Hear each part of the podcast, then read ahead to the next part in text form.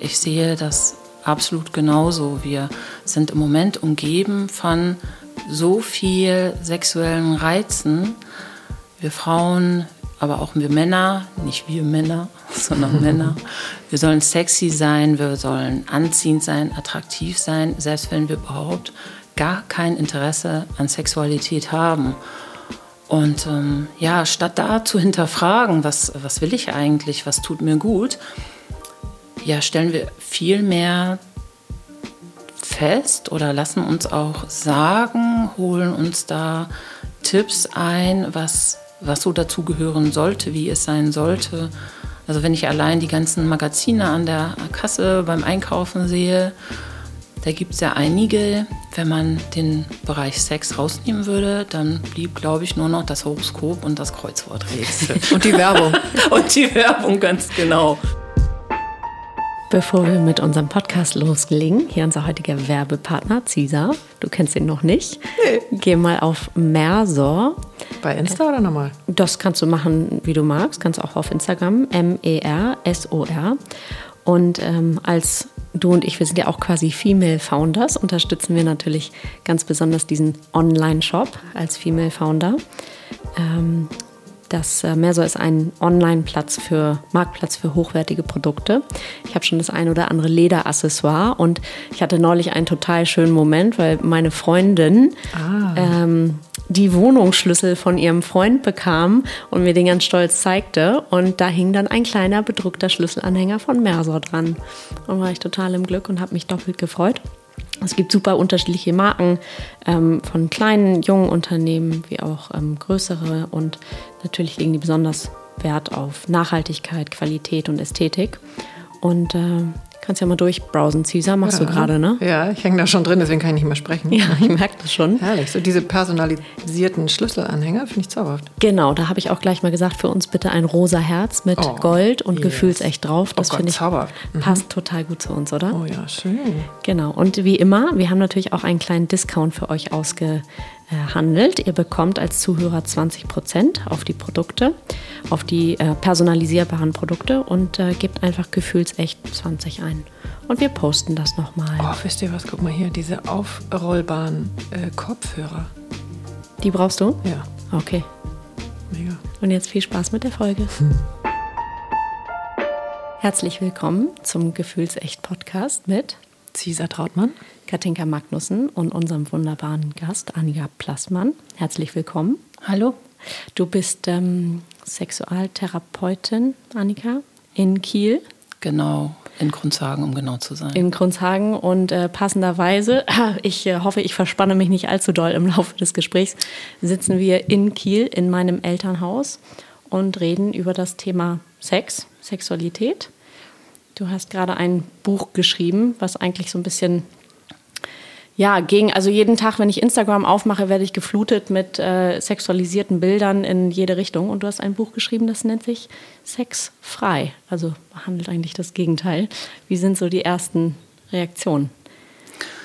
Die Reaktionen sind sehr unterschiedlich. Es gibt äh, positive Reaktionen. Da bin ich ganz erstaunt darüber, dass insbesondere aus, äh, auch aus Österreich und aus Schweiz Frauen über 80 vermehrt mir E-Mails schreiben sagen, das ist meine Lebenssituation, das ist mir passiert oder so lebe ich jetzt im Moment. Das macht es mir schwer, manchmal auch mit der Frage, darf ich das so, darf ich ohne, darf ich das meinem Partner, meinem Mann zumuten? Und äh, da finde ich das so schade, dass sie so weit weg sind. Da kommt dann auch, ich bin über 1000 Kilometer weit entfernt, das ist so Sünde, können wir vielleicht mal telefonieren. Das finde ich echt großartig. Aber ich muss auch sagen, es gibt natürlich negative Kommentare. Ich würde dadurch, dass ich so die Kernthese vertrete, ohne Sex zu leben, auch in einer Partnerschaft, ist genauso in Ordnung wie mit Sex zu leben. Dass jeder bitte so nach seinem eigenen Gusto glücklich werden darf, gerne auch soll. Ja, dass äh, das nicht jedem gefällt. Wobei diese Menschen, denen das nicht gefällt, bis jetzt waren es ausschließlich Männer, die die dann zum Beispiel gesagt haben, Mensch, das ist absolut unchristlich. Wie könnte ich denn sowas überhaupt Unchristlich ja, vor allem. Ja, unchristlich. Das genau. ich jetzt als vorletztes wir, genannt, glaube ich. Wir haben gestern mal so ein bisschen gebrainstormt, was es denn an Begriffen gibt für Frauen, die keinen Sex haben möchten oder wie auch immer. Da ging die Liste von, was hatten wir? Alte Jungfer, frigide, verklemmt, vertrocknete Alte. Ja. Und dann haben wir das nochmal umgedreht und gesagt, wie nennen wir denn einen Mann, der keine Lust hat oder keine, keinen Sex haben will? Und da wurde es schon eng. Da wurde es eng. Also Weil es die nicht gibt. Ja, oder die nicht wirklich so im, klassisch benannt werden. Ja. Also wir haben doch gerade gesagt, okay, der wohnt vielleicht noch bei seiner Mama. Ähm, ja. Aber das impliziert noch ja noch nicht mal, dass er keinen Sex haben will. Ähm, genau. Aber für Frauen hatten wir sofort eine Liste von zehn echt super abwertenden ja. äh, Worten. Das ist ja der Mythos. Es genau. betrifft ja angeblich nur die Frauen. Mhm. Aber du hast andere Erfahrungen. Ich habe andere Erfahrungen gemacht. Mhm. War zum Teil auch anfangs überrascht darüber. Ich meine, ich bin genauso groß geworden mit diesen Werten und den Medien um mich herum. Ich habe auch gerade als Teenager ganz viel Bravo gelesen. Und ähm, da wird ja ein ganz bestimmtes Bild davon, wie Frauen zu sein haben, wie Männer zu sein haben, Jungs, wird da vermittelt. Und äh, ja, ich bin auch so groß geworden und angetreten mit der Vorstellung, Männer oder Jungs sind die, die irgendwie immer wollen. Mhm. Und äh, ja, bei den Mädels sieht es zum Teil anders aus. Aber da gehört schon fast dazu, dass der Sex auch irgendwann aufhört in einer längeren Beziehung oder insbesondere im fortgeschrittenen Lebensalter. Ja, so sind die Mythen und die Realität sieht doch deutlich anders aus. Und wann kam bei dir, du bist so groß geworden und dann kam irgendwann, gab es sowas wie ein Aha-Moment oder so ein Waking-Moment, wo du dich irgendwie auf das Thema so anders eingestellt hast? Ähm, was ein wirklicher Aha-Moment war, war, dass ich in der ersten Zeit, in der ich meine eigene Praxis auch hatte, ähm, dass da vermehrt Paare kamen, häufig Heteropaare, wo die klassische Verteilung da war, der Mann wollte deutlich mehr Sex oder er wollte Sex und die Partnerin weniger oder gar keinen. Daher kommt auch äh, meine Definition, die so eher intuitiv und auf diesen Erfahrungswerten beruht, dass ich im Buch auch sage, sexuelle Abstinenz, das setze ich jetzt einfach mal, das ist ab zwei Wochen bewusst ohne. So, weil da nämlich häufig vorgebracht wurde von den Männern, wir haben so und so viele Wochen keinen Sex und ab Woche zwei wird es dann ungemütlich. Da wird es dann drängelig, da gibt es Vorwürfe, da gibt es, wir haben schon so lange nicht mehr. So. Aber zurück zu der Frage, aha, Moment. Das Erstaunliche für mich war, dass die Frauen für sich sagten, also ich könnte sehr gut ohne Sex leben, aber das kann ich meinem Partner, meinem Mann nicht antun und äh, ich will wollen. Und wo ich am Anfang dachte, gut, das steht ja hier in dem Diagnosemanual drin, Probleme mit der Libido, was macht man dann und äh, was macht sie dann? Was macht sie dann? Ja, oder was macht Therapeut dann mit ihr? Mhm. Weil das ist ja auch die Vorstellung, meine Frau, meine Partnerin funktioniert nicht, mhm. machen Sie die mal wieder heil. Wie so ein, ja, wie so ein defektes Gerät. Mhm. Und ähm, das wird ja Menschen überhaupt nicht gerecht. So, und dieses, ich will nicht, aber ich will wieder wollen. So, das war für mich wirklich so ein Knoten im Kopf. Und, Super äh, schöner Satz, finde ich. Ja, wo ich nur dachte so, okay, es liegt wahrscheinlich an mir. Da musste ich so ein bisschen an frühere Zeiten an der Uni denken, so in kleinen Seminaren, wenn da ganz viele Menschen kluge Sätze gesagt haben und ich stand daneben oder saß daneben und dachte, mein Gott, ich verstehe das alles gar nicht. Ich bin nicht auf Stand und offensichtlich bin ich nicht schlau genug, das zu verstehen. Ich bin falsch. Genau, ich bin falsch. Mhm. Im Grunde genommen bei mir dann mhm. auch. Ne? Mhm. Solche Effekte gibt es ja auch in der Therapie, dass man ähnliches Erleben hat wie die Menschen, vor einem sitzen und einem erzählen, was ihnen das Leben schwer macht. Mhm. Aber, also ich will jetzt keine Klischees da an der Stelle benennen, kommen auch Männer zu dir auch mit dem Gefühl, ich glaube, ich bin falsch? Das ist eine interessante Frage. Also Männer kommen zum Teil auch alleine. Das ist mutig. Aber es kommen schon weniger Männer als Frauen. Und ja, bei Männern ist es ein Gefühl von noch falscher, ah. als es die Frauen schon für sich so deklarieren. So, ich bin falsch, ich passe nicht ins Bild, ich werde ja meiner Rolle nicht gerecht, weil es gehört zum Frausein dazu, den Partner gut zu versorgen, auch in der horizontalen gut zu versorgen. Und äh, bei Männern ist das noch mal ganz anders. Das mhm. ist wirklich ein, also wie ein Geheimnis schon. Bei den Frauen ist es peinlich, aber bei den Männern gibt es das offiziell nicht. Wahnsinn, oder? Also ja. finde ich fast nicht noch berührender, aber das tut mir irre leid, ja. muss ich wirklich sagen. Also wenn ich das miterlebe, da ist, da ist nochmal eine andere Art von, von Leidensdruck dahinter, von Qual dahinter, wo ich auch denke, meine Güte, was habe ich für ein Glück, dass ich Frau bin und nicht Mann mit vielleicht genau diesem Thema. Wahnsinn. Und was ist das dann? Versager? Es ist noch schlimmer als Versager. Weil diese Männer, die es nicht gibt, ich habe da auch jetzt in Zusammenhang mit äh, diversen Gesprächen über das Buch auch darüber nachgedacht, inwieweit ist mir das Thema ein Mann, der keinen Sex will, inwieweit ist mir das überhaupt vertraut aus den Medien? Mhm. Und mir ist da ehrlich gesagt nur ein einziger eine einzige Figur aus einer 90er-Jahres-Sitcom eingefallen, und zwar El Bundy, der furchtbare Schuhverkäufer, der immer seine Hand in der Hose trägt okay. und seiner Frau ausweichen möchte. Mhm. Ja, also es gibt sonst keine Männer, die mir jetzt bekannt wären. Ja, finde ich jetzt aber ziemlich äh, interessant oder äh, überrascht mich und berührt mich. Das ist eigentlich also weil wir haben ja ganz viel Frauenthemen und äh, hängen uns da sehr rein, was für auch ganz äh, schön ist und auch häufig oben liegt. Und ich würde auch gerne zu den Frauen wieder zurückkommen, mhm. aber dass äh, die Männer jetzt hier mal eine, einen Raum bekommen haben, äh, wie groß deren Wunde da auch ist. Ja. Wenn sie das Gefühl haben, oder es ja auch tatsächlich dann so ist, dass sie gar keinen Sex wollen.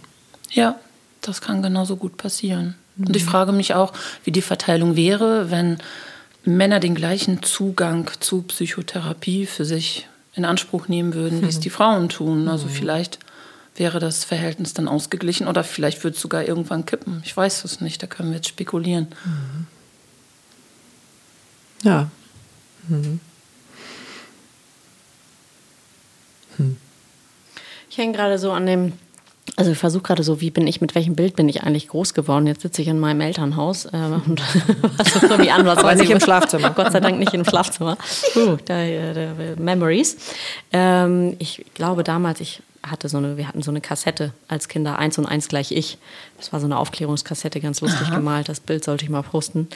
Ähm, und tatsächlich ist das Wort, was, also ich würde sagen, dass ich als Kind auch sehr, also als junger Erwachsener oder Teenager oder wie auch immer, dass ich durchaus aufgeklärt war und trotzdem ist das Wort, was mir irgendwie jetzt als erstes kam, ist bedienen. Also es geht nicht um mein eigenes, wo es eigentlich mein, meine Lust, meine, ja, mein, mein, wo bin ich, sondern es ging mehr darum, was möchte das Gegenüber und wie kann ich das möglichst bedienen. bedienen.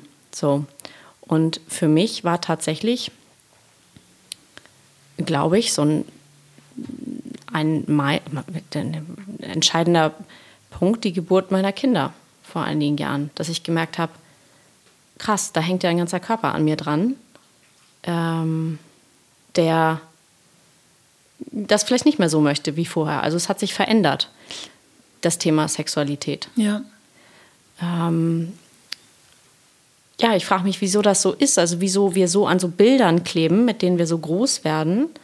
Ist das was Altes? Ist das die, ist das, sind das die Medien? Ist da, was, was passiert da bei den, ich sag mal, jetzt heute ist es ja noch viel extremer. Ähm, ich bin regelrecht behütet aufgewachsen, wenn ich da jetzt so zurückdenke und denke, was heute die Möglichkeiten sind in den Medien, ähm, was junge Frauen sich angucken müssen, wie sie sein sollten. Gerade Instagram ich sag mal, propagiert ja jetzt nicht die reale Seite des Lebens, sondern. Ja. Was ist die Frage? Ja, die Frage ist, was, was passiert da draußen tatsächlich gerade? Wir leben einfach in einer sehr sexualisierten Gesellschaft, in Anführungszeichen. Auf alle Fälle. Also ich bin froh, dass ich früher groß geworden bin, wo noch sehr vieles in der Deckung vor sich gehen konnte. Im Geheimen oder in der einfach in der für sich sein? Ähm, auch in der, im Schutz der Zweisamkeit. Mhm. Wobei das natürlich auch auf der anderen Seite das Risiko birgt, dass es eben ja nur diese beiden Stimmen geben kann. Und wenn da einer dominanter ist oder älter ist und dadurch mehr Weisheit oder mehr, mehr Ahnung vom Thema Sex zugeschrieben bekommt, dann, dann kann es natürlich auch ziemlich schwierig werden. Aber ich sehe das absolut genauso. Wir sind im Moment umgeben von so viel sexuellen Reizen. Wir Frauen, aber auch wir Männer, nicht wir Männer, sondern Männer. Wir sollen sexy sein, wir sollen anziehend sein, attraktiv sein, selbst wenn wir überhaupt gar kein Interesse an Sexualität haben. Und ähm, ja, statt da zu hinterfragen, was, was will ich eigentlich, was tut mir gut, ja, stellen wir viel mehr fest oder lassen uns auch sagen, holen uns da Tipps ein, was, was so dazugehören sollte, wie es sein sollte. Also wenn ich allein die ganzen Magazine an der Kasse beim Einkaufen sehe, da gibt es ja einige, wenn man den Bereich Sex rausnehmen würde, dann blieb, glaube ich, nur noch das Horoskop und das Kreuzworträtsel. und die Werbung. und die Werbung, ganz genau. So, und dann denke ich, boah, wow. Und äh, jede Woche kaufen sich Menschen das aufs Neue, um sich sagen zu lassen, so gehört sich das. Das ist so, als wenn man quasi jede Woche aufs Neue sich so eine Art Sexknigge kaufen würde. Und man kommt nicht ans Ende. Man ist niemals fertig und es ist niemals schön und sexy und äh, genug, nicht vor allen Dingen schön genug und genug. sexy genug, genug, attraktiv genug. Genau. Immer diese orale Wunde. Ja. Und es hat eben meistens auch damit zu tun, wie du so schön am Anfang auch gesagt hast, so wie ist es für die anderen? Also wie kann ich eine gute Liebhaberin, wie kann ich eine gute Geliebte sein, wie kann ich noch schöner da stehen, wie kann ich noch besser posen, wie kann ich noch ein schöneres, wie hieß es so schön vor Jahren, Duckface machen oh und, und, und. Ich fand es ja schon recht lustig anzuschauen zum Teil. So, aber ähm, ja, was lassen wir uns da alles erzählen? Und eben auch für die Situation der Zweisamkeit, wo doch eigentlich keiner mehr dabei ist, kein Werbebanner über die Schulter hinweg äh, gesichtet werden kann, aber wir haben diese Einflüsterung verinnerlicht, wir haben sie ja wie gefühlt immer noch im Ohr. Und bitte den Bauch einziehen und bitte sich genug bemühen, Einsatz bringen, Gleiches mit Gleichem vergelten das erlebe ich auch häufig in der Praxis, dass dann Paare schildern, ja, es ist so dieses, ja, wie so ein Dogma von Simultanität. Es muss immer irgendwie alles gleichzeitig passieren und dann kommt das Fühlen viel zu kurz und ja, manchmal frage ich dann auch, und wer ist dann in ihrem Körper und kann auch beurteilen, ist das jetzt gerade schön oder mache ich das, weil es sich in Anführungsstrichen gehört? Also das alles gleichzeitig, dass alle also beide gleichzeitig die gleiche Welle genau. an äh, Gefühl, Erregung. Genau. Also es muss alles gleichzeitig sein. Es muss alles gleichzeitig sein. Mhm. So dieses sich bedienen lassen ist auf der anderen Seite auch nicht wirklich ganz okay. Dieses einfach sich verwöhnen lassen, sich streicheln lassen, Zärtlichkeiten genießen, ohne gleich zu sagen, okay, äh, dann lass uns jetzt mal wechseln, lass uns mal tauschen und am besten alles gleichzeitig. Wo fängt denn Sex überhaupt an? Also für mich ist es eine Frage von Stimulation und Erregung und Dingen, die auch zu zweit passieren. Meinetwegen auch auf Distanz, wie zum Beispiel beim Telefonsex. Letztlich gibt es da in der Bevölkerung so eine ja, Standardvorstellung, was Sex bedeutet und irgendwie gehört da immer der Akt dazu. Es gibt ein Vorspiel, das ist aber eher degradiert zur Vorbereitung, die muss irgendwie, aber so lang, nö, äh, das mögen die Männer nicht unbedingt so gerne so lang. Und dann kommt das wirklich Wichtige, wo ich immer denke, warum eigentlich? Ich meine, die Zeiten sind vorbei. Wir brauchen nicht unbedingt den Akt, um ein Kind zu zeugen. Wofür brauchen wir ihn dann so zwingend? Weil häufig scheiden sich da wirklich die Geister. Mhm. Wofür brauchen wir ihn zwingend? ja, wofür brauchen wir ihn zwingend? Naja, ist nicht Körperkontakt. Also, ähm, ich sag mal, bei uns gibt es so seit, seit Corona den Begriff Hauthunger. Ist nicht mhm. Körperkontakt. Ja. Ähm, also, nachweislich sterben wir ja ohne Körperkontakt. Ja, aber braucht es unbedingt den Kontakt Penis in Vagina? Fair point. Ich hätte jetzt. genau, deswegen die Frage, wo fängt ja, Sex wo, wo an, Sex wo an? Genau. hört Sex auf und ist es nicht vielleicht irrsinnig wichtig oder wahrscheinlich auch genau dein Credo, das Ganze oder den, den großen, weiten Weg von dem, was Sexualität äh, beinhalten kann, ich da würde, mehr zu spielen. Ja, ich würde mich sehr darüber freuen. Also ich hatte schon Frauen vor mir sitzen, die gesagt haben, ich führe Buch darüber, wann wir was gemacht haben, wann ich was mit meinem Mann gemacht habe. Und Oralsex sagt, er zählt nicht als Sex. Das gilt quasi wie, es hat gar nichts stattgefunden. Und äh, normaler Sex, Vanillasex oder Blümchensex, wie er ja auch gerne genannt wird, und das selten mit einer positiven Bedeutung, das ist Hausfrauensex, das ist auch schon nicht mehr normal. Also da muss man schon mal in den Swingerclub gehen und irgendwas Ungewöhnliches machen. Das zählt dann als Sex. Also je kreativer, je ungewöhnlicher, desto besser und desto eindeutiger ist es denn auch Sex, wenn ein Geschlechtsverkehr dabei stattgefunden hat.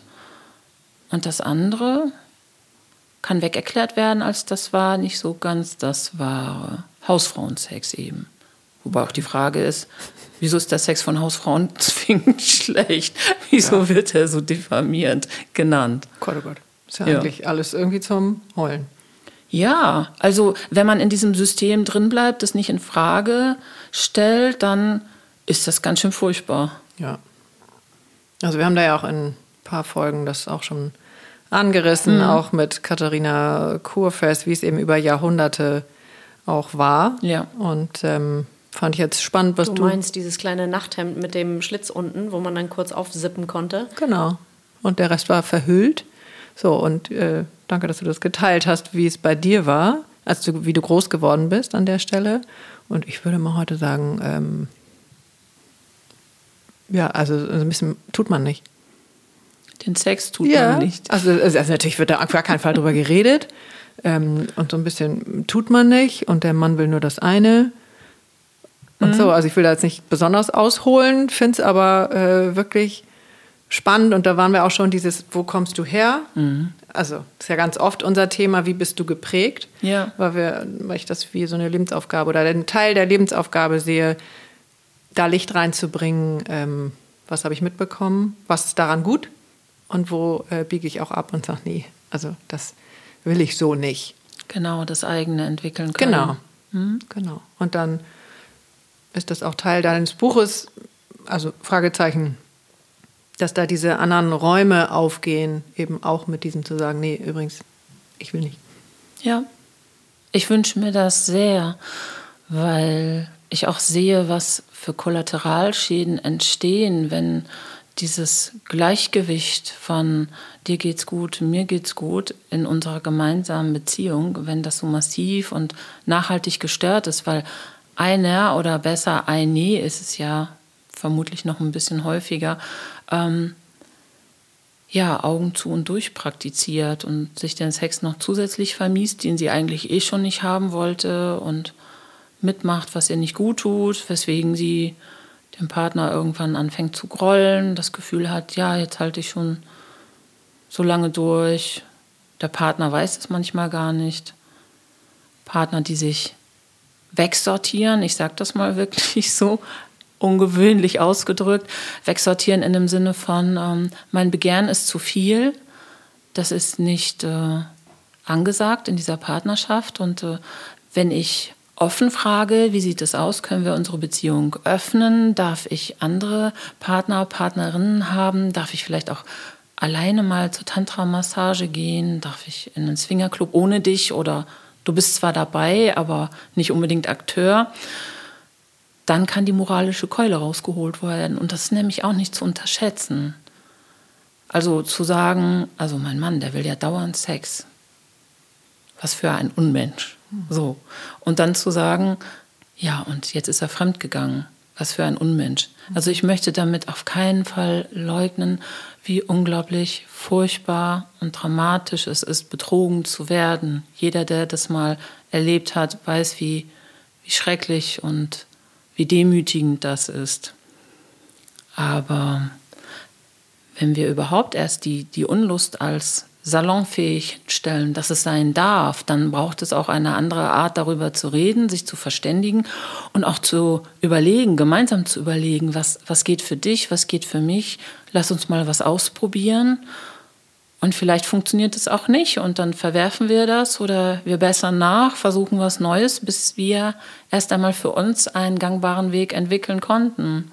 Und das brauchen wir und da hoffe ich, dass das Buch auch dazu einlädt, dass wir alle unsere ja, Kreativität, unsere Ideen, unsere Lebenserfahrungen zusammenwerfen, weil ich beanspruche nicht, dass ich den heiligen Gral habe und sage, also wenn Sie so und so leben, wenn Sie keine Lust haben auf Sex mit Ihrem Partner, dann werden Sie alle glücklich. Gott bewahre, das sage ich nicht. Aber wir brauchen mehr Ideen, wir brauchen ein riesengroßes, fast schon internationales Brainstorming. Was, was gibt es? Und um dann eine gute Wahl treffen zu können. Dass jeder für sich schauen kann, was, was geht oder was bin ich bereit auszuprobieren. Oder vielleicht auch schon von Anfang an bei der Partnersuche, bei der Partnerwahl, sowie andere Themen wie möchte ich Kinder, möchte ich Familiengründung, sowas kann ja auch in einem allerersten Gespräch bei einem Cappuccino oder Tee besprochen werden. Warum kann man nicht besprechen, du, also Sexualität, ähm, das ist am Anfang einer Partnerschaft vielleicht etwas, was mich noch reizt, aber irgendwann lässt mich dann auch das Ganze ziemlich kalt und äh, könntest du dir vorstellen, damit zu leben? Mhm. Könntest du dir vorstellen, dass du mich als Partnerin dennoch achten kannst und meine Meinung wertschätzt, dass du mich respektierst? Oder dass wir eine äh, Partnerschaft haben, die uns beide glücklich macht und dennoch gibt es Bereiche, die wir nicht miteinander leben. Genau. Ich meine, es gibt ja genügend andere Bereiche, die wir nicht zwingend gemeinsam leben müssen. Ist die Herausforderung gerade an der Stelle, dass sich das auch ähm, gerade in langjährigen Partnerschaften ändern kann. Also, dass man tatsächlich antritt mit einer Idee, wie man ist und wie man sich fühlt in dem Moment und dann ja das Leben auch, ich sag mal, der eine entwickelt mehr Lust, der andere entwickelt vielleicht weniger Lust. Ähm, wo gibt es da die Schnittstelle dann? Wie kommen wir da raus aus der Nummer? Ich sehe das in, in Offenheit, Offenheit für Entwicklung, für du kannst anders werden als heute und ich kann anders werden. Und es kann sein, dass wir uns ähnlicher werden. Es kann aber auch sein, dass wir uns auseinander entwickeln, was nicht unbedingt äh, schlecht sein muss. Also es kann sehr bereichernd sein für eine Partnerschaft, wenn man sieht, ach, schau mal, wie spannend, das ist überhaupt nicht mein Gebiet und da kann ich von dir ganz viel lernen, du kannst vielleicht von mir ganz viel lernen. Also das kann sehr befruchtend, sehr bereichernd sein, wobei es auf den ersten Eindruck beängstigend ist. Oh Gott, was ist, wenn wir uns auseinanderentwickeln, dann verliere ich den anderen, dann geht er weg, dann geht er woanders hin, weg von mir. Und dann kommen ganz viele Verlustängste ins Spiel. Und dann wird es brenzlig, was die Emotionen, was die eigene Psyche anbelangt. Mhm. Hast du vielleicht äh, mal ein paar Beispiele, wo das äh, eher zu einer Verbindung geführt hat, diese die, das mal hochzuholen, mal den Teppich hochzuheben mhm. äh, und dass jeder vielleicht an irgendeiner Stelle abgebogen ist, ohne den Partner verlieren zu wollen. Also was dann nachher immer noch passieren kann. Also es ist immer ein Risiko mhm. abzubiegen. Ähm, aber vielleicht hast du da ein paar Beispiele, weil ich glaube, das also kann ich sehr nach vollziehen, auch wie viel Angst da drin ist. Ja. Ähm, ein Beispiel vielleicht äh, sehe ich bei Frauen, die in der Regel über 40 sind. Die Phase des Kinderkriegens, der Familiengründung liegt schon ein bisschen hinter ihnen. Es kann sein, dass, dass die Kinder langsam flügge werden, an Auszug, Ausbildung und so weiter denken. So und dann stellt sich für viele Frauen nochmal neu die Sinnfrage, was mache ich denn jetzt eigentlich mit so viel Leben, was noch übrig bleibt? Dann schon wieder? Dann schon wieder? Scheiße. ja. Schon wieder, es tut mir leid. Habe ich doch gerade hinter mir. So, und ähm, dann, dann geht es los mit äh, Selbstfindung. Nochmal neu, nochmal ganz anders. Ähm, mit dem Blick darauf, äh, was, was lag brach. Vielleicht möchte ich muss ich jetzt gerade an ein ganz aktuelles Beispiel denken. Vielleicht möchte ich mit dem Bulli einfach auch mal am Wochenende ohne irgendjemand als Begleitung los mit dem Hund dabei und an den nächsten Strand fahren oder vielleicht auch eine Tour weiter weg machen und für mich sein, erstmal zu schauen, was, was kommen dann für Gefühle hoch? Was, was denke ich dann? Möchte ich einfach meine Ruhe haben? Mhm. Oder gibt es neue interessante Gebiete, die ich mir da erschließe? Ob es ein neues kreatives Hobby ist oder die Lust, ähm, Workshops zu besuchen. Jetzt gerade bei Corona ist auch der Hunger nach Kontakt da und mhm. nach Austausch da. Und auch wenn wir so viele tolle neue Technik, technischen Möglichkeiten haben wie Messenger und ähm, per Bild zu kommunizieren über Skype und Team und Zoom und wie sie nicht alle heißen. Wir wollen jetzt mal nicht einseitig Schleichwerbung hier machen. ähm, aber es ist halt nicht dasselbe und so dieses äh, vis-à-vis andere treffen und äh, die Begeisterung äh, zu verspüren, die in so einem Raum sein kann, wenn ganz viele so voller Euphorie da sind und sich für ein Thema interessieren, das ist doch was ganz anderes. So und das kann sein, dass dann ein Partner daneben steht, der weiterhin sein, seinem Beruf nachgeht und äh, gefühlt nicht solche deutlichen Einschläge in seinem Leben verzeichnet, wenn die mhm. Kinder älter werden, mhm. Erwachsene reifer werden aus dem Haus gehen. Dann kann es sein, dass die Frau zwar weiterhin ihren Job hat, aber doch deutlicher einen Einschnitt spürt und das vielleicht auch noch mal so als als ähm, ja, da auch so eine Aufbruchstimmung verspürt und sich auf den Weg macht, auch hin auf den Weg zu anderen Menschen, vielleicht auch zu anderen Männern. Jetzt gar nicht zwingend sexuell gemeint, aber das kann so ein partnerschaftliches Gefüge ganz schön verunsichern, dass der Mann sagt, also jetzt hast du da mit deinem neuen Kollegen telefoniert und ihr habt da so Witze gemacht und das fand ich ziemlich merkwürdig, was ihr erzählt habt. Das klang ziemlich zweideutig. Ich traue mich gar nicht zu fragen, weil dann stehe ich so blöd da. Ich bin da jetzt auch eigentlich gar nicht eifersüchtig, aber es irritiert mich doch mhm. ganz schön. Mhm. So. Und das dann, wenn man, wenn man das wirklich in die gemeinsame Kommunikation reinbringt und nochmal neu merkt, ah, okay, da ist jetzt meine Partnerin, die, die macht sich da auf den Weg und ich nicht, wo stehe ich jetzt eigentlich? Dass das ganz schön viel Unruhe und Unsicherheit mit sich bringen kann. Mhm. Und Angst ja auch dann, ne? Und Angst, genau. Und wenn man das aber wiederum zu zweit zum Thema machen kann, auch nochmal neu die Art miteinander Kommunikation zu pflegen, Austausch zu pflegen, dann kann da was ganz Wunderbares draus werden. Aber ja, die Angst ist in der Regel leider auch mit dabei an mhm. irgendeiner Stelle. Wobei ich äh, immer sagen würde, die war auch schon vorher dabei, aber die lag nur weiter unten. Ja. Also war noch mehr ja, gedeckelt, ja, weil genau. wir ja in diesem System sind von Karriere, Kinder und das ganze Programm. Mhm. Also man kann da ja sehr lange wirklich den Deckel drauf halten und äh, weiter funktionieren.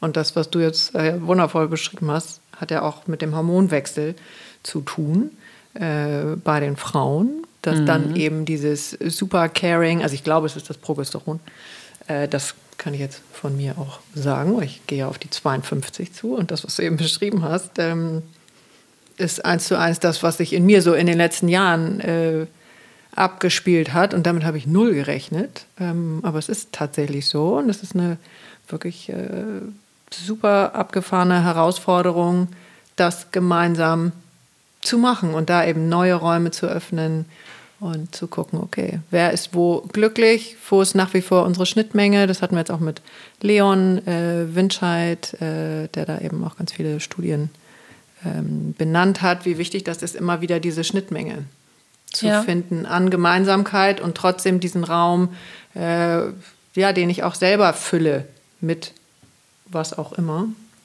Also das heißt, du hast auch Paare beraten, bei denen das äh, gut funktioniert hat, diese Räume aufzumachen, aber nicht zwangsläufig immer mit dem anderen. Ja, und manchmal auch Räume erst einmal frei zu lassen, frei zu halten, gar nicht sofort wieder aufzufüllen. Mhm. Und das aber auch zu ertragen, weil das ist nicht so einfach. Mhm. Wenn ich da im, im Gegenzug ähm, wirklich viele Paare dabei beobachte, wie sie sich regelrecht zumachen mit Aktivitäten, mhm. dann denke ich manchmal so, was, was ist darunter, dass, dass so viel drauf muss, um den Deckel draufhalten zu können. Und es hat ja leider auch äh, so, ein, so einen positiven Anstrich von, ich bin so busy, mhm. ich bin so ja ehrgeizig in wirklich auch noch jedem privaten Randbereich. Ich bin permanent beschäftigt, ich bin so, so gefragt. Das hat ja auch was von bedeutsam sein, von wichtig sein. So, und dieses äh, Räume leer lassen, eine Zeit lang und das Aushalten, hat möglicherweise auch was damit zu tun, kann ich das aushalten, vielleicht gerade nicht so gefragt zu sein. Mhm. Ich glaube, das ist etwas, was ich in die ich würde jetzt nicht sagen Perfektion, aber die letzten Jahre tatsächlich, ähm, dass Räume, wie du das beschreibst, die vorher gefüllt waren, dann mal leer zu lassen und sich mit der Langeweile und mit der Leere auszuhalten. Ähm, ich empfinde das als eine der schmerzhaftesten und gleichzeitig im Nachgang auch bereicherndsten Erfahrungen die ich gemacht habe, glaube ich. Mhm. Aber der Wind kann schon ziemlich kühl durchwehen. Der war auch äh, gegebenenfalls zwischendurch mit äh, Sand und Peeling und wie man das hier aus dem Norden kennt. Also ja, es war dann auch zeitweilig ziemlich unterirdisch, ähm, in Anführungszeichen. Ähm, das, äh, ja, das auszuhalten ist eine große Herausforderung, tatsächlich. Ja. Bin ich bei dir. Du beschreibst ja selber in dem Buch auch, oder du sprichst ja auch von dir, wenn ich das richtig verstanden habe, was ja für eine Therapeutin eigentlich eher ungewöhnlich ist. Ja. Sehr mutig. Oder mutig. Danke. Ja, ja finde ich mega mutig. Weil uns haben schon tatsächlich, also es ist nur jetzt eine Randgeschichte, mhm. ich will da gar nicht abbiegen. Ähm, manche haben uns schon geantwortet, ähm, die wir angefragt haben. Mhm. Äh, ja, nee, also wenn, komme ich jetzt nur zu meinem Buch und rede über mein Buch was ja auch okay ist, weil ich eben als Therapeutin von mir original gar nichts preisgeben will, was auch okay ist, mache ich einen Haken hinter.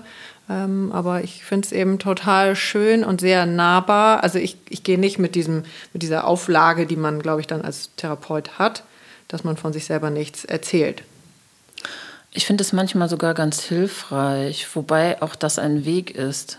Also ähm, ich habe relativ früh diese beiden sehr unterschiedlichen Perspektiven, die ich auch persönlich kennengelernt habe in zwei sehr unterschiedlichen Partnerschaften, die habe ich ja relativ früh preisgegeben, weil mir auch bewusst ist, dass dieses Thema umso tragfähiger ist, wenn jemand auch damit nach vorne geht und sagt, ja, ich kenne das mhm. und das und das hat es mit mir gemacht. Und es ist nicht einfach angelesen oder ich fantasiere rum und denke, Mensch, das ist aber auch, das tut mir aber alles auch leid. wissenschaftlich belegt. Genau, es ist alles wissenschaftlich belegt. so, also das möglichst weit von sich wegzuhalten. Wobei ich aber auch ähm, ganz klar sagen muss, ähm, ich habe ja in meinem Vorwort auch ähm, Stellung dazu bezogen, dass ich als Single in die Pandemiezeit reingegangen bin. Ich bin weiterhin Single. Ich empfinde es als ganz wesentliche Verantwortung auch ähm, dafür zu sorgen, dass meine Patienten zu mir kommen können, ohne die Angst haben zu müssen, sich bei mir anzustecken, weil ich leider die kleine Königin der Tinder-Kandidaten bin oder sowas in der Art. Also ich habe mich wirklich extrem zurückgezogen und äh, meide auch Kontakte vis-à-vis, -vis, bin sehr vorsichtig, weil sonst bin ich nicht arbeitsfähig. Also das finde ich einfach nicht vertretbar. So, aber nochmal, um das äh, zu sagen, also ich bin nicht nur Single, sondern ich lebe ohne Paarsex. Also ich rekrutiere nicht übers Internet oder stehe an irgendwelchen dunklen Ecken und sage, geht's dir auch so? Hast du auch Hunger? Insbesondere in den tieferen Regionen des Körpers. Mhm. Nein, das mache ich nicht. Ähm, so, ähm, das ist aber etwas, was ich mir wirklich deutlich überlegt habe. Das geht zurück auf die Frage meiner wunderbaren Lektorin des Verlages, die sagte, Frau Plassmann, also mal ganz im Ernst, sie ruft mir immer dazu auf, man sollte ganz offen drüber reden, was ist denn mit Ihnen? Und da kam auch erstmal ein öp, öp, ups, öp, ähm, ja, hm.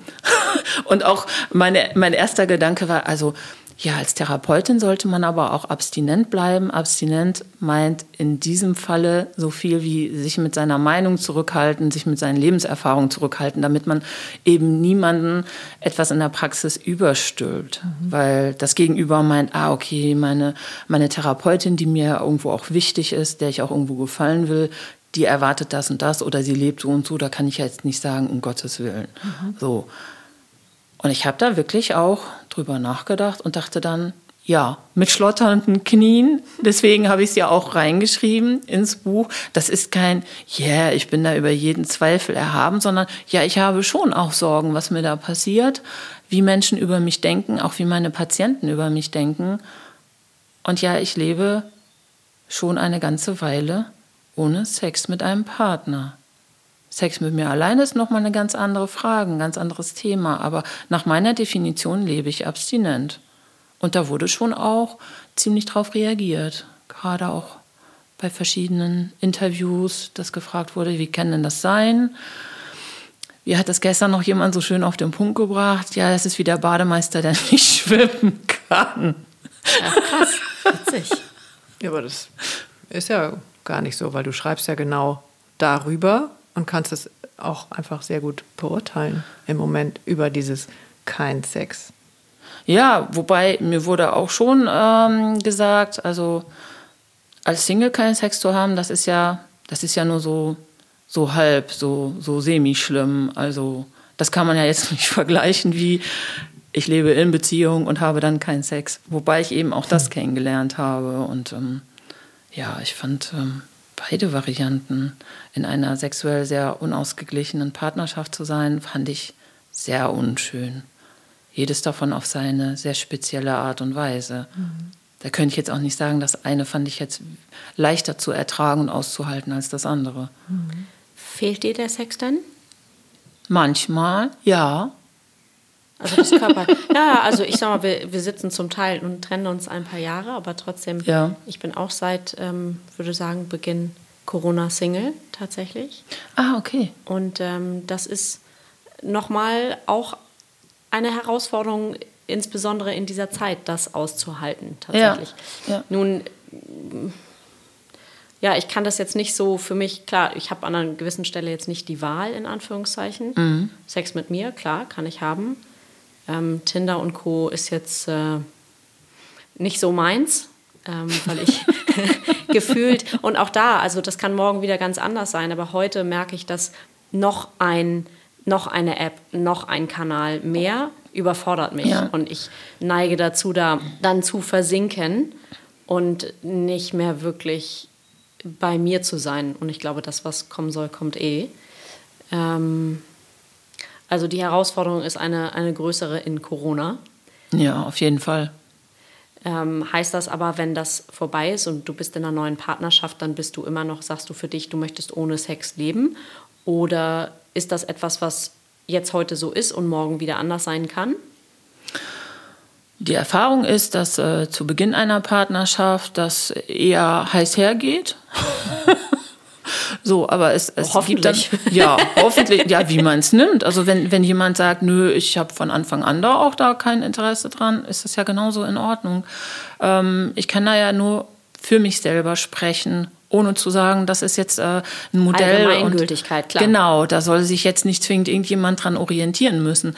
Ähm, aber es gibt genauso Phasen, wo ich äh, in anderen Bereichen dann, ja, wo ich dann aufgehen kann. Also ich bin recht kreativ, wenn ich wenn ich entsprechende Hochphasen habe, sei es, dass ich äh, mit dem Modellieren da meinen Spaß finde oder zum Beispiel das Schreiben des Buchs hat mir auch ähm, die meiste Zeit über irre Spaß gemacht, so dieses da zu sitzen, zu sagen, boah, was für eine Wahnsinnsidee und boah, wow, ich finde mich gerade so super gut.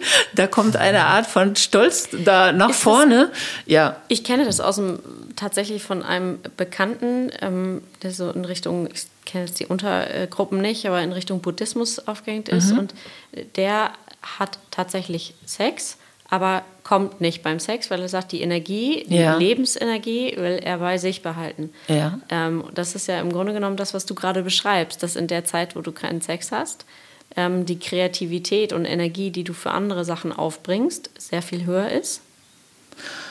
Gibt es da einen Zusammenhang in deinen Augen oder ist, war das Zufall? Ich weiß gar nicht, ob der Zusammenhang so deutlich ist. Ich weiß auch nicht, ob äh, zum Beispiel so ein Flow-Moment beim Modellieren ähm, quasi überspringen könnte, dass es dann auch so ein ganz intensives sexuelles Moment geben kann mit Partner. Ähm, da müsste ich ernsthaft mal länger drüber nachdenken.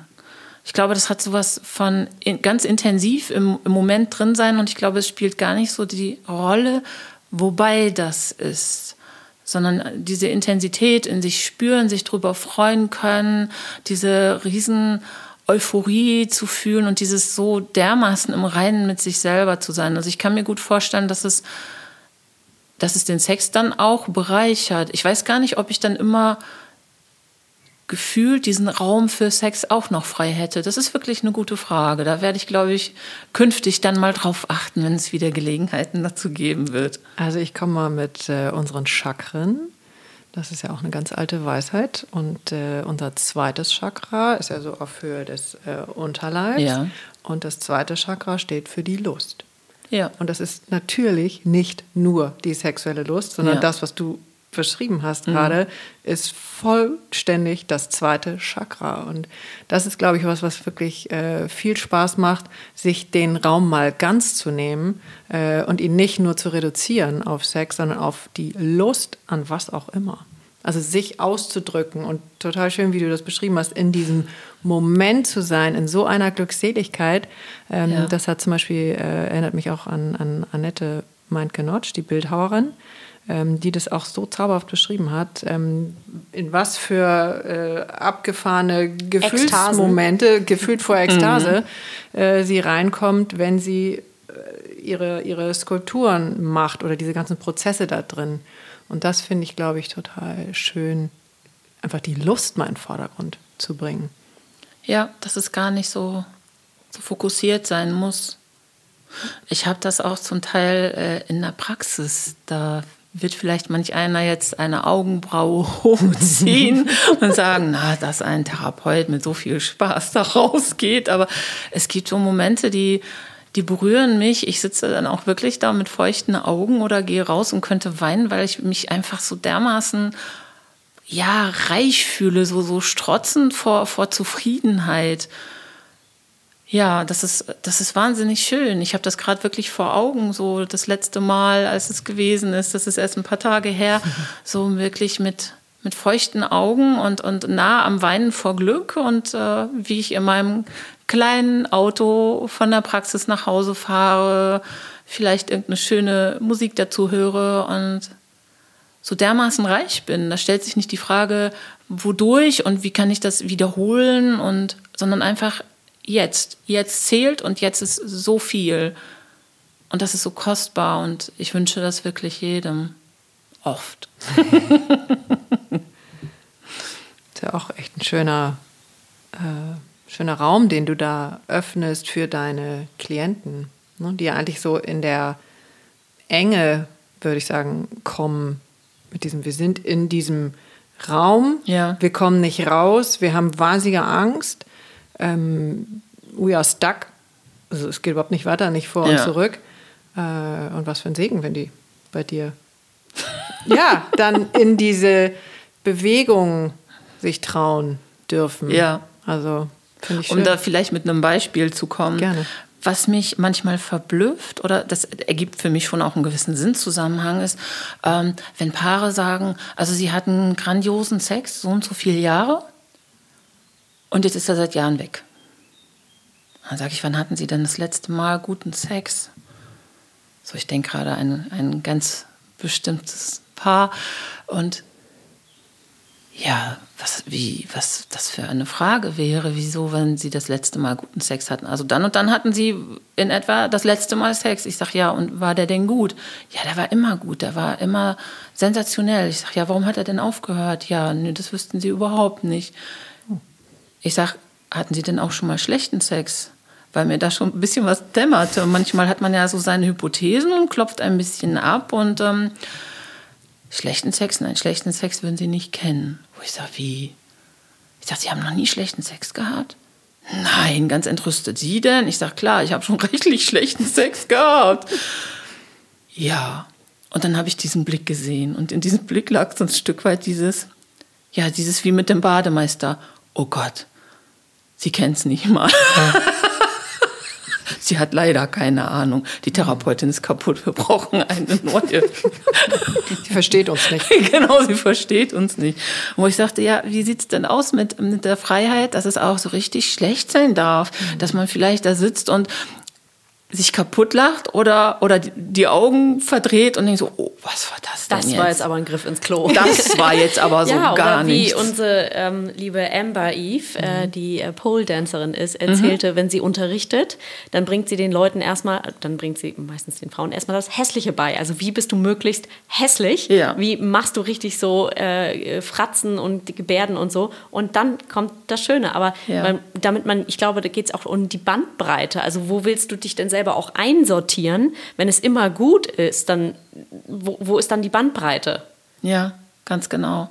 Ja, und auch wie viel Toleranz ist da und, und wie viel Relaxedheit ist da, zu sagen, hey, es darf auch total schlecht sein und dann lachen wir drüber. Und, äh, Obwohl, wenn du mich gefragt hättest, hätte ich auch gesagt, es war immer sensationell. Es war super, es war großartig, grandios. Also so schön, so schön wie bei uns glaube ich nicht, dass es bei irgendjemandem so sein kann.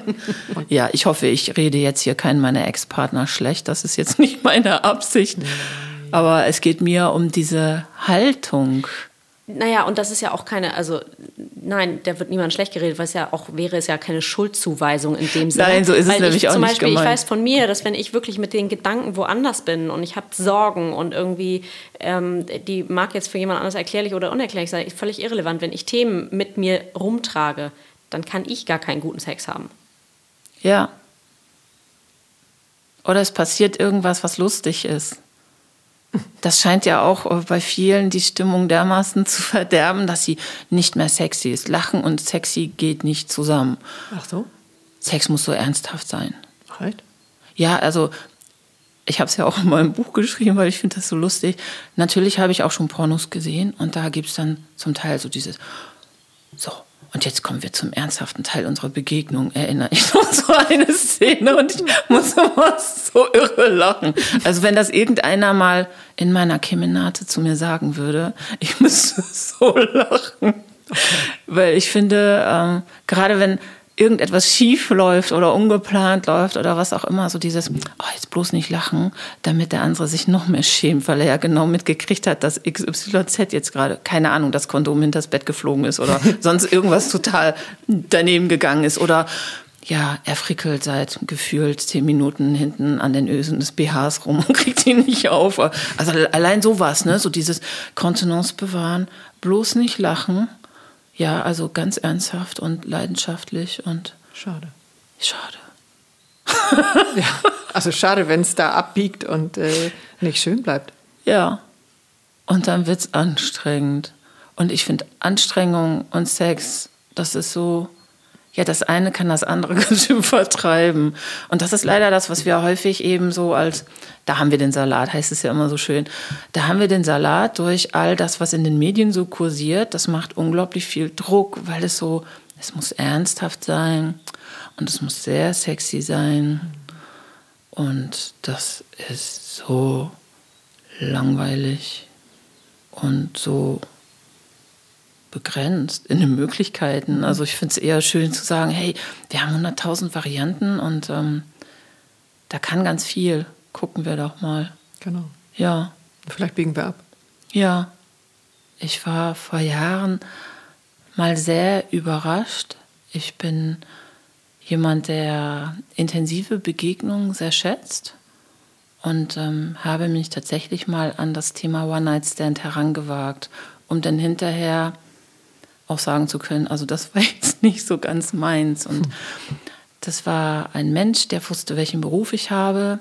Ich glaube, das darf man nicht unterschätzen, was, was für Projektion so ein Sexualtherapeut abbekommt. Wahrscheinlich springe ich in der Vorstellungswelt vieler anderer Menschen äh, durch einen brennenden Reifen ja. beim Sex und kann akrobatische Dinge. Mhm. Kann ich nicht, tut mir leid. Noch nicht. Ich liebe ja immer dieses noch nicht. Wer weiß. Aber da liegt mir jetzt auch nicht so viel dran, okay. Akrobatik zu lernen, was das anbelangt. Da bin ich eher ein Fan vom Chillen und ja, sich genüsslich da auch reingeben. Und da war jemand, der hat wirklich wie eine Art Speisekarte mir aufgelistet, was, was er so alles mit mir tun könnte.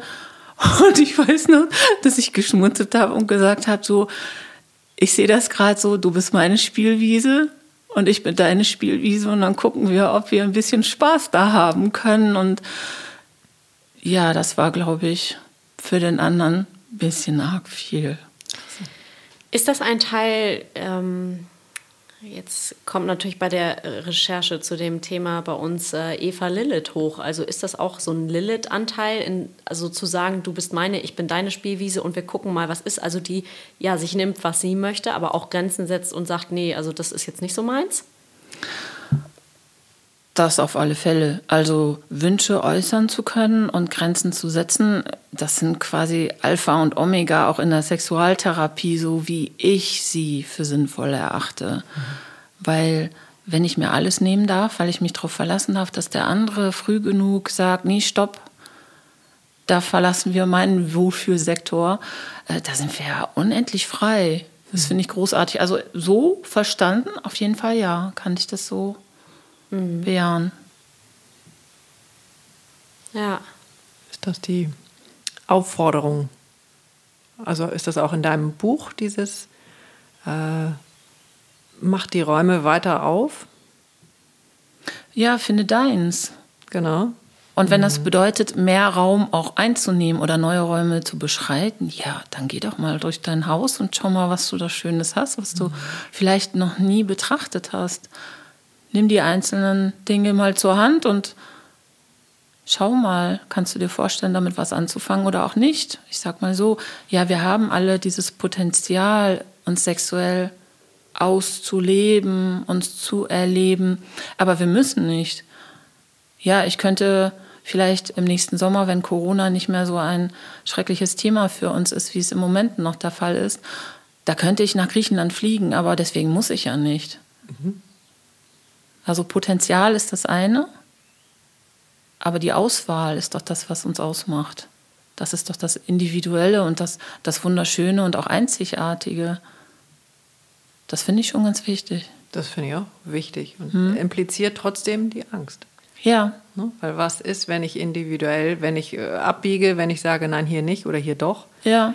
Äh, und das glaube ich ist schon äh, in den Frauen schon sehr, sehr lange angelegt. Äh, ich sag's besser nicht. Ja. Ich bleibe. Bin ich dann noch okay? Genau. Darf ich dann noch bei meinen Menschen sein? Mhm. Bin ich dann noch, kann ich dann noch geduldet werden? Mhm. Bin ich dann noch willkommen? Natürlich, die Angst, verstoßen zu werden, geächtet zu werden, das hält uns schon ganz schön in den Bahnen. Mhm. Manchmal ist es gar nicht so schlecht so. Mhm. Aber vielfach macht es auch schwer, uns über die gewohnten Grenzen hinweg zu bewegen, uns neu kennenzulernen und auszuprobieren. Also es nimmt uns auch viel, ne? Ja. Es hat halt zwei Seiten. Mhm. Und nochmal zu dem Paar, die du äh, eben angesprochen hast, die so spektakulär grandiosen Sex hatten und nicht wussten, wann es aufgehört hat. Seid ja. ihr da dann dahinter gekommen? Also muss jetzt keine Beispiele nennen, aber ja, also dieses Paar hat eine sensationelle, großartige, spektakuläre Routine entwickelt, wo ich nur sagen kann, wow, Respekt. Also klar, wenn, wenn ich für mich das Gefühl hätte, das ist mein heiliger Gral und es ist immer spektakulär, dann würde ich da auch bei bleiben. Aber es war leider irgendwann dann doch nicht mehr ganz so spektakulär und es wurde nicht gesagt und weggelächelt und trotzdem weiter mitgemacht und äh, irgendwann blieb der Sex dann weg. Und das für Jahre sogar. Und ähm, das Paar habe ich auch noch in dieser Woche gesprochen. Die sind wirklich so klasse. Sagte der Mann noch, ja, wir haben ja gedacht am Anfang, ich bringe meine Frau mit, da machen Sie meine Frau in Ordnung. Und seine Frau schmunzelt und sagt, ja, und ich dachte, Sie erzählen mal meinem Mann, er soll mal endlich Ruhe geben und mich in Frieden lassen. Ja, und jetzt ist das alles total anders geworden. Und ja, irgendwie hat sich an unserer Haltung, an unserer Art, wie wir Sex einstufen, ganz viel verändert und es ist frei geworden und es ist was total Individuelles, was ganz Eigenes und das kann man mit Sicherheit auch nicht verallgemeinern, dass jeder auf diese Weise glücklich wird, aber wenn wir überlegen, dass wir vor ein paar Monaten über Trennung gesprochen haben, wenn das hier jetzt nicht funktioniert mit der Therapie. Mhm. Plasman als Endlösung im positiven Sinne, wenn es da klappt. Der letzte ähm, Versuch. Der letzte Versuch, genau. Ähm, so, wir haben ernsthaft darüber nachgedacht, ob wir uns dann scheiden lassen. Und jetzt? Trennung? Wieso Trennung? Nee, das ist total klasse und wir freuen uns sehr darauf, wenn mein Mann demnächst auch in Rente geht. Da haben wir ganz viel Zeit für ganz viel schöne Dinge, Lustvolle schöne Dinge. Momente, ja. genau. Und das ist großartig. Wie schön. Das sind solche für mich ganz wundervollen Erlebnisse, wo ich dann auch wirklich ganz, ganz tief baden gehe mhm. und unsere feuchten Blicke sich dann auch treffen, weil ich sehe, dass, dass die beiden ganz gerührt sind. Ich bin gerührt und das passt dann. Das ist eine wahnsinns gleiche Wellenlänge. Ganz kostbar. Sehr. Für wen ist denn ähm, dein Buch was? Im Grunde genommen für alle. ja. Nein, das ist jetzt nicht als Schleichwerbung gedacht, aber das Buch ist für die, die nicht wollen, aber auch für die Partner von denen, die nicht wollen, für die, die denken, was ist denn das für ein komisches Thema, die das für abstrus halten und denken, dass es Blödsinn ist oder vielleicht auch unchristlich ist oder ein Vorwurf, der auch gemacht wurde. Ich würde Prostitution sehr befürworten. Ähm, vielleicht um ja, sich überraschen zu lassen, was wirklich in diesem Buch drin steht, statt den eigenen Ängsten ja, so viel Raum im Kopf zu geben und dass es sich so festigen kann zu einem, nein, das ist böse und das will ich nicht und deswegen möchte ich gar nicht erst ran und äh, verstehen, worum es wirklich geht ich hoffe wirklich, dass diese Gesellschaft mehr ins Reden kommt, mehr ins Überlegen und ins Entwickeln von Ideen. Und ich sage nicht zwingend, dass eine Beziehung in der Öffnung der Partnerschaft für Sex mit anderen Menschen, dass das unbedingt selig machend sein muss, aber für den einen oder anderen kann es das vielleicht sein. Und da könnte es hilfreich sein, so Konventionen wie immer wir beiden und wenn einer irgendwann aussteigt und sagt, das war's ab jetzt für mich und zwar für den Rest unseres gemeinsamen Lebens, ja, dass dann allen Ernstes da noch jemand anders auch zu sehen ist, der daneben steht und sagt, und was wird aus mir? Weil bei mir fällt da was hinten über. Was, was kann damit werden? Muss ich das zwingend verstecken, verbergen und so tun, als wäre es nicht da? Weil auch das ist ja eine Facette von Persönlichkeit, eben der sexuelle Teil des Ganzen.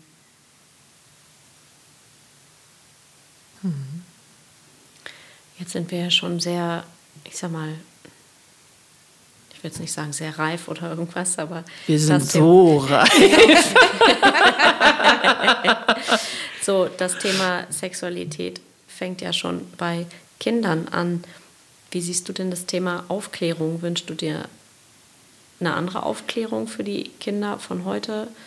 Ähm also ich muss erst einmal vorweg sagen, ich habe ja leider keine eigenen Kinder. Das heißt, ich kann nur nach dem gehen, was ich bei anderen Kindern in anderen Familien sehe. Und ähm, ich glaube, dass da Aufklärung in unterschiedlichen Kanälen kommuniziert wird. Das eine ist das Offizielle, wo auch Eltern versuchen, das, äh, die Weichen positiv zu stellen, konstruktiv zu stellen und auch hilfreich zur Seite zu stehen. Und auf der anderen Seite gibt es dann auch noch das eigene Smartphone. und besonders interessant ist natürlich das Spektakuläre und das Abweichende. Ja. Das heißt, je gruseliger, je merkwürdiger, je perverser, um das Wort zu bemühen, diese Clips sind, die man da irgendwie erreichen kann, sich anschauen kann, desto cooler ist man unter den anderen. Das heißt, wir haben da ja wirklich zwei zum Teil sich sogar widersprechende Informationsmöglichkeiten. So einmal das, wie es sein sollte, wie die Eltern meinen, dass es sein sollte. Und auf der anderen Seite den Bereich der Paraphilien, wie wir Perversion ja mittlerweile vom Fachterminus her fassen. So, und ähm, da gibt es eine ganze Menge rund um ja, soll ich jetzt die, soll ich jetzt wirklich die Fiesigkeiten ansprechen oder will sich das jeder lieber denken? Besonders spektakulär ist beispielsweise, wenn extrem viele Menschen beteiligt sind. Oder aber, wenn man im Bereich ja, sexuelle Straftaten auch schon unterwegs ist, was anbelangt Sex mit Tieren beispielsweise. Das ist verboten, aber ist natürlich spektakulär, gerade für Jugendliche. So, da werden dann Dinge unter den Schultischen weitergegeben. Da werden manchmal auch Aufnahmen mit reingebracht, äh, wo vielleicht auch Schulkollegen sexuell aktiv waren, wo wir dann auch sofort beim Thema Cybermobbing schon sind, wo ich sag mal so Persönlichkeiten wirklich schon zerstört werden, die manchmal im Suizid den Ausweg suchen. Das sind so, schon zum Teil auch äh, Stilblüten, die ehrlich gesagt ganz, ganz übel sind. Mhm, und, beängstigend. Äh, beängstigend, ja. ja. Und das ist, ähm, da, sollte, da sollten wir Erwachsenen das vielleicht etwas genauer auch unter die Lupe nehmen und nicht beiseite schieben mit, das betrifft nur die anderen und die eigenen Kinder können das gar nicht sehen. Doch, das kann durchaus der Fall sein, egal wie viele Schutzbarrieren man versucht im Handy zu installieren, damit der eigene Filius oder Filia, ich weiß gar nicht, ja. die eigene Tochter das sehen kann. Ähm, da sollte man sich mal nicht so sicher sein. Und man sollte sich auch nicht so sicher sein, in welchen Situationen die eigenen Kinder sich selber filmen und das im, im, im besten Ansatz von, ach, das gönne ich meinem Schatz, das schicke ich ihm mal, den Clip von uns beiden vom letzten Wochenende, wenn das in falsche Hände gerät, was das machen kann. Und dass da, egal wie gut auch immer die Ebene zwischen Eltern und Kind sein kann, aber dass es so peinlich sein kann, so beschämend sein kann, dass das Kind es nicht schafft, darüber zu reden und, und es nicht schafft. Das finde ich ziemlich schrecklich. Ich habe zum Beispiel, das ist jetzt allerdings auch schon bestimmt knapp 20 Jahre her, ich habe eine Zeit lang auch als äh, Familientherapeutin gearbeitet, aufsuchend bei Familien zu Hause. Ich muss da an eine Geschichte denken, da wurde ein 15-Jähriger von Schulkollegen beim großen Geschäft in der Pause gefilmt. Die haben das Handy unter der Tür durchgehalten, ihn gefilmt und überall verbreitet er hat das überlebt. Ja. Aber leicht war es gewiss nicht für ihn. Mhm. So, und wenn wir überlegen, was alles möglich ist, da können wir nicht früh genug anfangen. Zum einen mit Aufklärung, aber auch in Zusammenhang mit, das ist mit den sozialen Medien und bitte pass auf, was du wem schickst und ob du das unbedingt so verschicken möchtest und das und das kann passieren. Ja, auch mit den eigenen Grenzen der ja. Kinder, ne? Den immer ja. wieder zu sagen, wo ist deine Grenze und den zu versuchen, gesunde Grenzen zu vermitteln. Ja, was gar nicht so einfach ist, weil mhm. wir gehören einer anderen Generation an. Und natürlich ist das äh, gerechtfertigt, wenn Kinder sagen, ja, du bist ja so viel älter und als du jung warst, heute da gab es anders. ja, genau, heute ist alles anders. Aber manchmal können wir Erwachsenen da doch mehr sehen und uns auch mehr schlimme Situationen vorstellen und ja, vergleichsweise selbstlos sagen, bitte, bitte achte darauf für dich, weil es kann verdammt schwer sein, wenn es schief geht. Punkt. Ja, also ja. ich finde fast, das wäre nochmal eine eigene Folge, ähm, weil wir jetzt nochmal so ein Fass aufgemacht haben. Also das eigentlich ist, Fass, ist es jetzt ja, ein bisschen, bisschen schade, weil unsere Zeit jetzt schon rum ist und ich würde es total gerne auch so lassen, weil schon so viel. Ähm, mhm.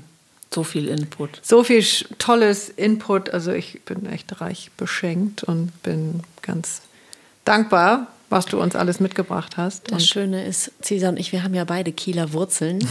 ähm, von daher sind wir öfter hier und werden dich wieder rekrutieren ans Mikrofon für Runde 2. Welcome back. ja.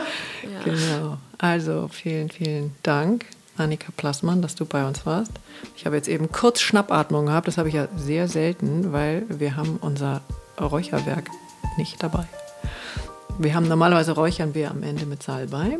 Aha. Und das allein wäre jetzt schon dann die Grundlage dafür, dass du nochmal kommst, ähm, damit wir das dann nachholen. Denn ich habe es wirklich nicht eingepackt. Ähm, wir waren ja jetzt irgendwie zwei Tage hier im Norden äh, und haben an alles gedacht. Äh, gedacht, wir haben an alles gedacht und haben an fast alles gedacht und das haben wir jetzt nicht dabei. Aber vielleicht ist es auch genau richtig so und es muss gar nichts und es will gar nichts geräuchert werden, weil wirklich der Tisch reich gedeckt ist mit dem, mhm. was du uns mitgebracht hast, wo wir reingeguckt, reingefühlt haben. Und zwar wirklich richtig, richtig tief und schön. Vielen Dank für die liebevolle Führung. Vielen Dank dir. Sehr gerne, war richtig schön mit dir. Du hattest ein paar Mal auch deine feuchten Augen, von denen du erzählt hast. Ja, und das war total schön, weil es geht dann hier einmal rum und jeder hat dann mal Gänsehaut. Und vielen mhm. Dank, dass du dich so geöffnet hast. Sehr gerne. Mhm. Dankeschön.